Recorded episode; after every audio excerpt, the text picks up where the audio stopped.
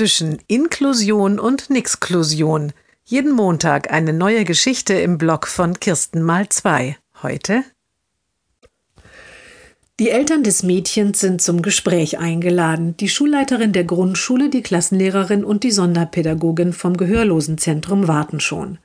Wir haben Sie heute beide hierher gebeten, beginnt die Schulleiterin, weil wir Ihnen vorschlagen möchten, dass Ihre Tochter die Klasse freiwillig wiederholt. Die Eltern schauen sich überrascht an. Aber wir dachten, es läuft doch ganz gut, erwidert die Mutter.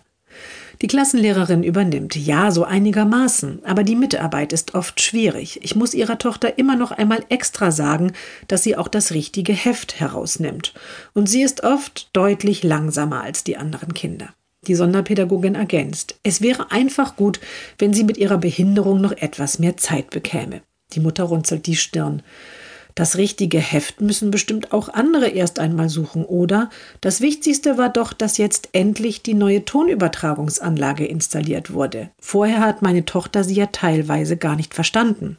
Da haben Sie recht, bestätigt die Schulleiterin, aber behindert bleibt sie ja trotzdem. In der jetzigen Klasse sind all ihre Freundinnen, gibt der Vater zu bedenken. Sagen Sie uns doch bitte erst einmal, wie sehr sich unsere Tochter verschlechtert hat. Mit welchen Noten müssen wir denn rechnen?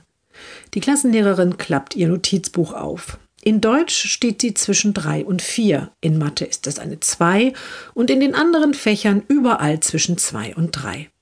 Die Eltern schauen sich an. Komm, sagt der Vater zu seiner Frau, wir gehen.